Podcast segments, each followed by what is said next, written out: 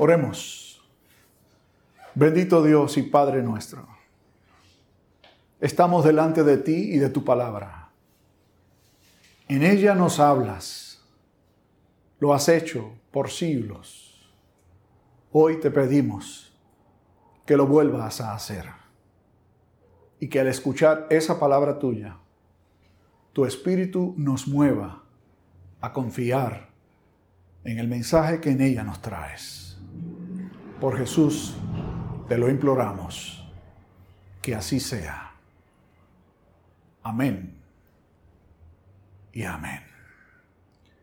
Babe Ruth fue probablemente el pelotero más famoso de la historia del béisbol de las grandes ligas en los Estados Unidos. Antes de convertirse en el gran bateador que fue, Babe Ruth era un lanzador. De hecho, un pelotero contemporáneo en su época, miembro del, Salón de la Fama del Béisbol, Tri Speaker, cuando se enteró de que Babe Ruth iba a dejar de ser lanzador para convertirse en un jardinero, comentó, Babe Ruth está cometiendo un gran error. Nunca debería de hacer ese cambio. La historia nos demuestra todo lo contrario.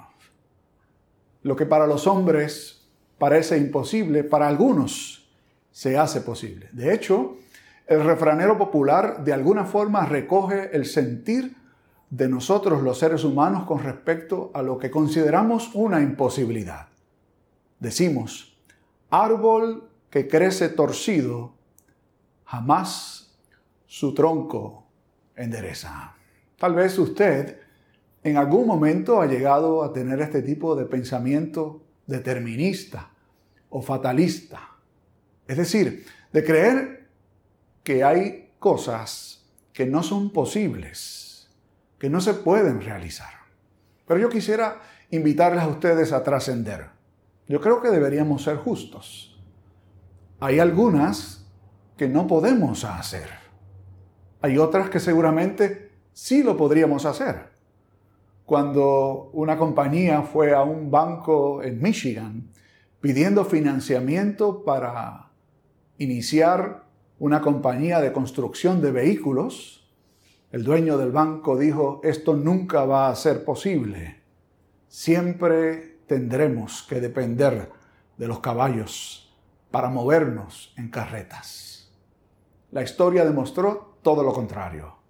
Henry Ford logró conseguir el financiamiento en lo que fue la consecución de una de las invenciones mayores en toda la historia. Pero no nos quedemos allí. Hoy no queremos hablar con ustedes acerca de lo que el hombre puede hacer. Hoy comenzamos juntos una historia extremadamente maravillosa. Nos dejó la historia pasada, concluyendo el libro del Génesis, con José y toda su familia establecidos en Egipto. El pueblo hebreo en esa instancia se encontraba en muy buena relación con el faraón. Sin embargo, una vez esa generación pasó y ese faraón murió, el que le sucedió se dio cuenta de que en las familias hebreas crecían y crecían en términos de cantidad de hijos. Entonces, Estando allí, en Egipto, el faraón determinó que debía hacer todo lo posible por detener el crecimiento de los hebreos. No fuera a hacer que en algún punto de la historia se convirtiesen en una mayoría. Así que decidió ordenar que todos los niños, los varones, al nacer en las familias hebreas, fueran echados al río Nilo para morir. Esa era la situación que vivía el pueblo. Además de que ya no eran un pueblo entre una nación bien recibidos, sino que empezaron a ser vistos con recelos y de hecho se convirtieron en servidores de Faraón, en esclavos de Faraón. No olvidemos que en la despedida de Jacob, y en la de José también. Dios anticipó por medio de los labios de ellos dos que el pueblo de Dios volvería a la tierra prometida. Pero ¿cómo habría de completarse? ¿Cómo habría de concretarse esa promesa que Dios había hecho? Esta historia que hoy estaremos viendo nos presenta toda la imposibilidad en términos de lo que el ser humano ha determinado hacer y en términos también de lo que el ser humano desde otra perspectiva podría esperar realizarse. ¿A qué nos referimos? Quien tenía la autoridad y el poder en ese entonces era la persona más poderosa en Egipto, el faraón. Y el pueblo israelita, aunque eran muchos, ciertamente estaba en una situación de total desventaja.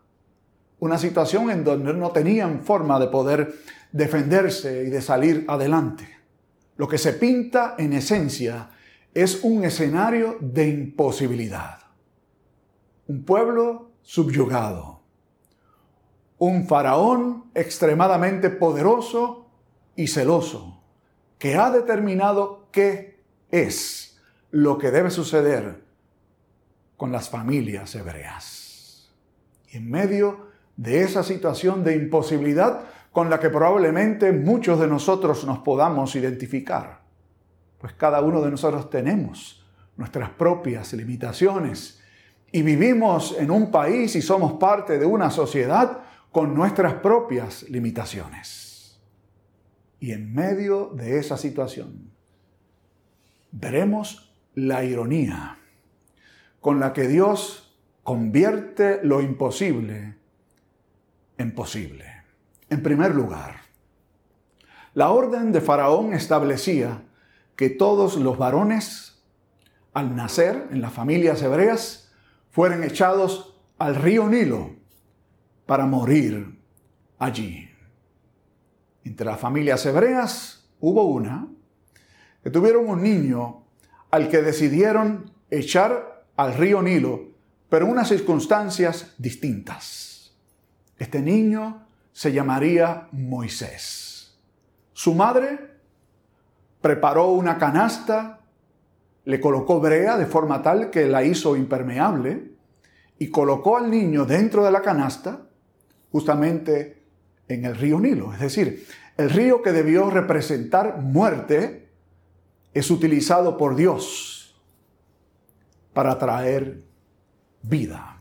En segundo lugar, Faraón determinó en esta orden que los niños varones deberían morir, pero no las niñas. Porque dentro de su concepción era la forma de detener el crecimiento del pueblo hebreo. Y es justamente esta situación que Dios utiliza. La madre de Moisés mandó a su hermana mayor, a su niña, para que estuviese cerca de las orillas del río, allí cuando entre juncos y el agua, la madre colocó aquella pequeña canasta en donde estaba su niño de tres meses de nacido. En tercer lugar, vemos como el Señor utiliza a una mujer que cumple con la orden de Faraón, ciertamente aunque en cierto sentido hubo cierta desobediencia. ¿Por qué? La madre de Moisés hizo lo que Faraón había ordenado, colocar el niño en el río. Pero esta mujer, dirigida por Dios y esperando en la providencia suya, aunque lo colocó en el río, lo colocó en circunstancias en donde esperaba que de alguna forma u otra su niño pudiera sobrevivir. En cuarto lugar, allí a las orillas del río Nilo, quien se encuentra con la canasta y el niño es nada más y nada menos que la hija del hombre que mandó a matar a todos los niños, la hija del faraón.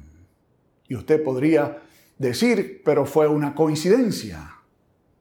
Bueno, para nosotros, los que conocemos a Dios, sabemos que no existen coincidencias, que Dios controla todas las cosas conforme a su perfecto plan. Y Dios quiso que en ese momento del día y en ese lugar en específico descendiera la hija de Faraón acompañada de las doncellas para que encontraran justamente allí al niño. Eso fue lo que sucedió. Mandó a buscar la canasta. Cuando se descubre la misma, el niño comienza a llorar. Y uno podría pensar, bueno, es la hija del faraón, debió informarle a su padre, aquí alguien está tratando de burlarse de tus órdenes. Muy por el contrario. Lo que sucedió en aquella instancia, que sabemos que fue el efecto de la mano misericordiosa de Dios, es que aquella mujer le coge pena al niño. Su hermanita que estaba muy cerca, quinto punto, llegó hasta allí. Y una niña hebrea es la que ofrece consejos a la casa de Faraón cuando aconseja a la hija del Faraón y a las doncellas qué hacer con el pequeño. Muy astuta, por cierto. Le dice a tu niño, asumiendo que la mujer de alguna forma lo iba a hacer suyo. Puedo encontrarle alguien que lo pueda criar. Una de las mujeres hebreas. Interesantemente, la hija de Faraón consiente y le entrega al niño a su hermanita sin saber que era ella, para que fuera la madre de Moisés quien lo criara. Sexto punto.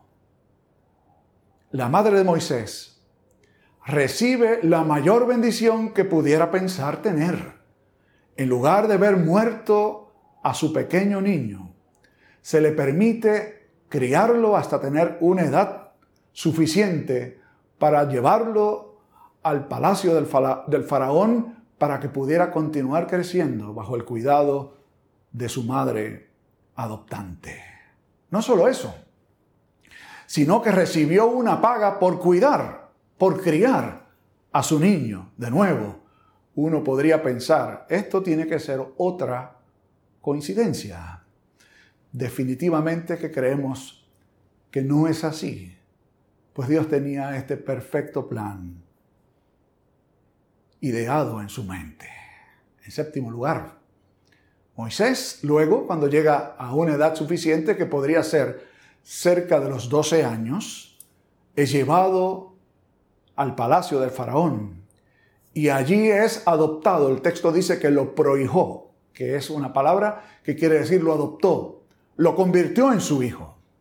El Nuevo Testamento nos deja saber que Moisés tuvo la gracia de poder ser educado en el mejor lugar, con las mejores facilidades a su mano.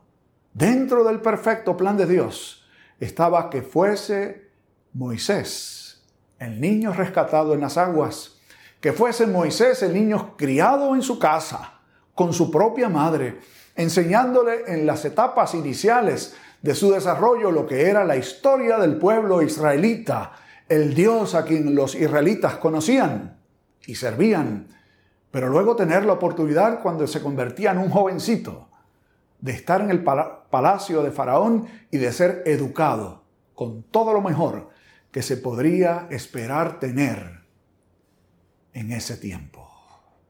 Y finalmente, en la historia de Moisés, le es puesto un nombre con raíces hebreas. No recibe un nombre egipcio. De alguna forma Dios hizo lo posible para que al ponerle nombre, quien le puso nombre no fue la madre, sino la hija de Faraón. Le nombra Moisés, que quiere decir rescatado de las aguas. Hoy hemos dicho que comenzamos una historia maravillosa que tiene repercusiones para toda la historia del pueblo israelita, pero también para toda la historia de la iglesia. En un ambiente que parece imposible. ¿Cómo podría un niño varón salvarse en medio de una situación de tan pocas posibilidades?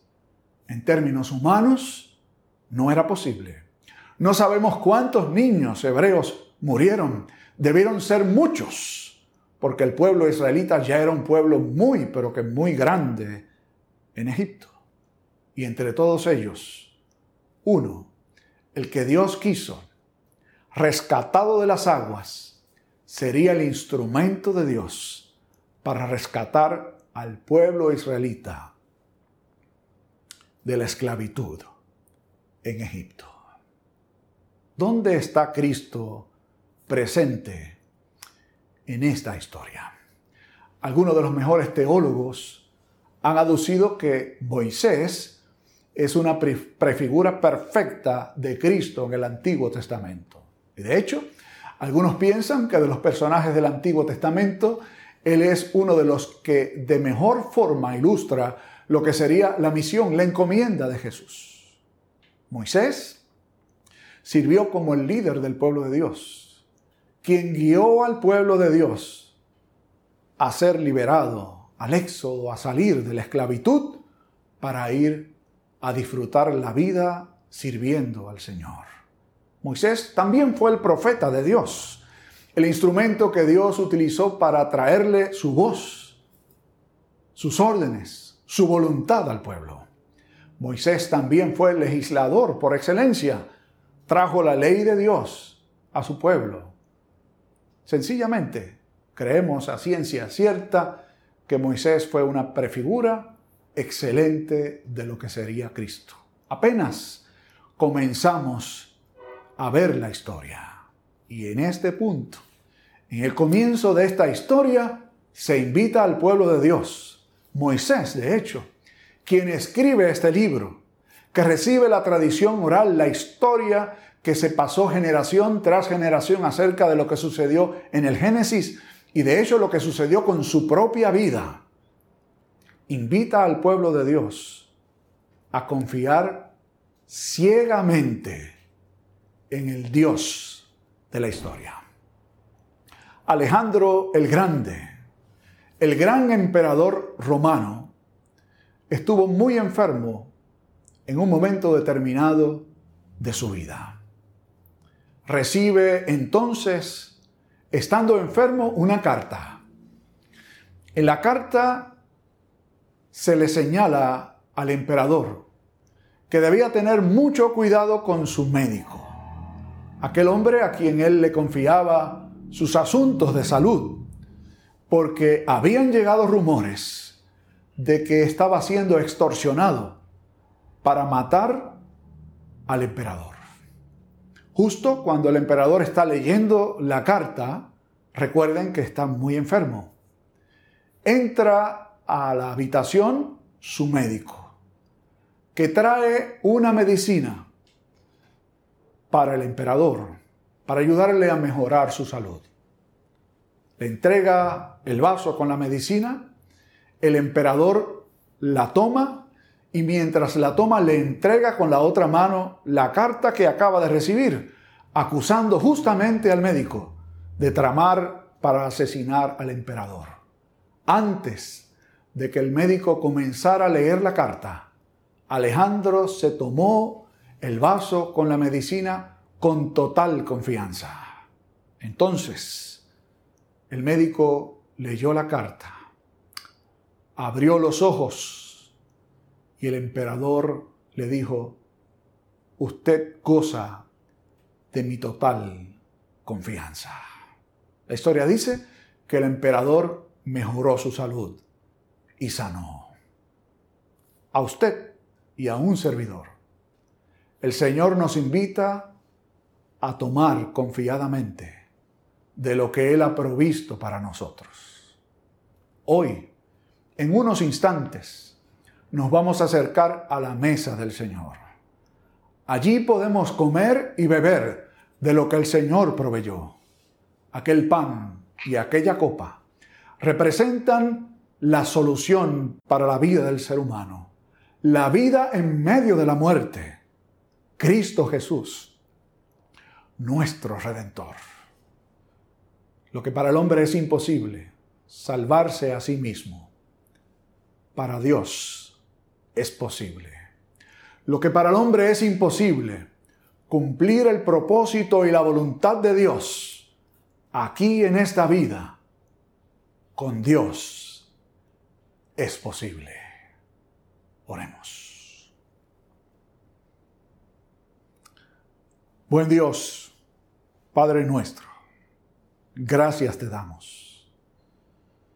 Porque hemos visto muchas veces y de muchas formas, como nos das testimonio, de que lo que los hombres consideramos imposible, para ti es posible.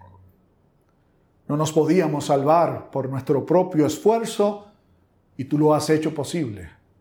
Con la entrega y la muerte de tu Hijo y la obra de la regeneración del Espíritu Santo.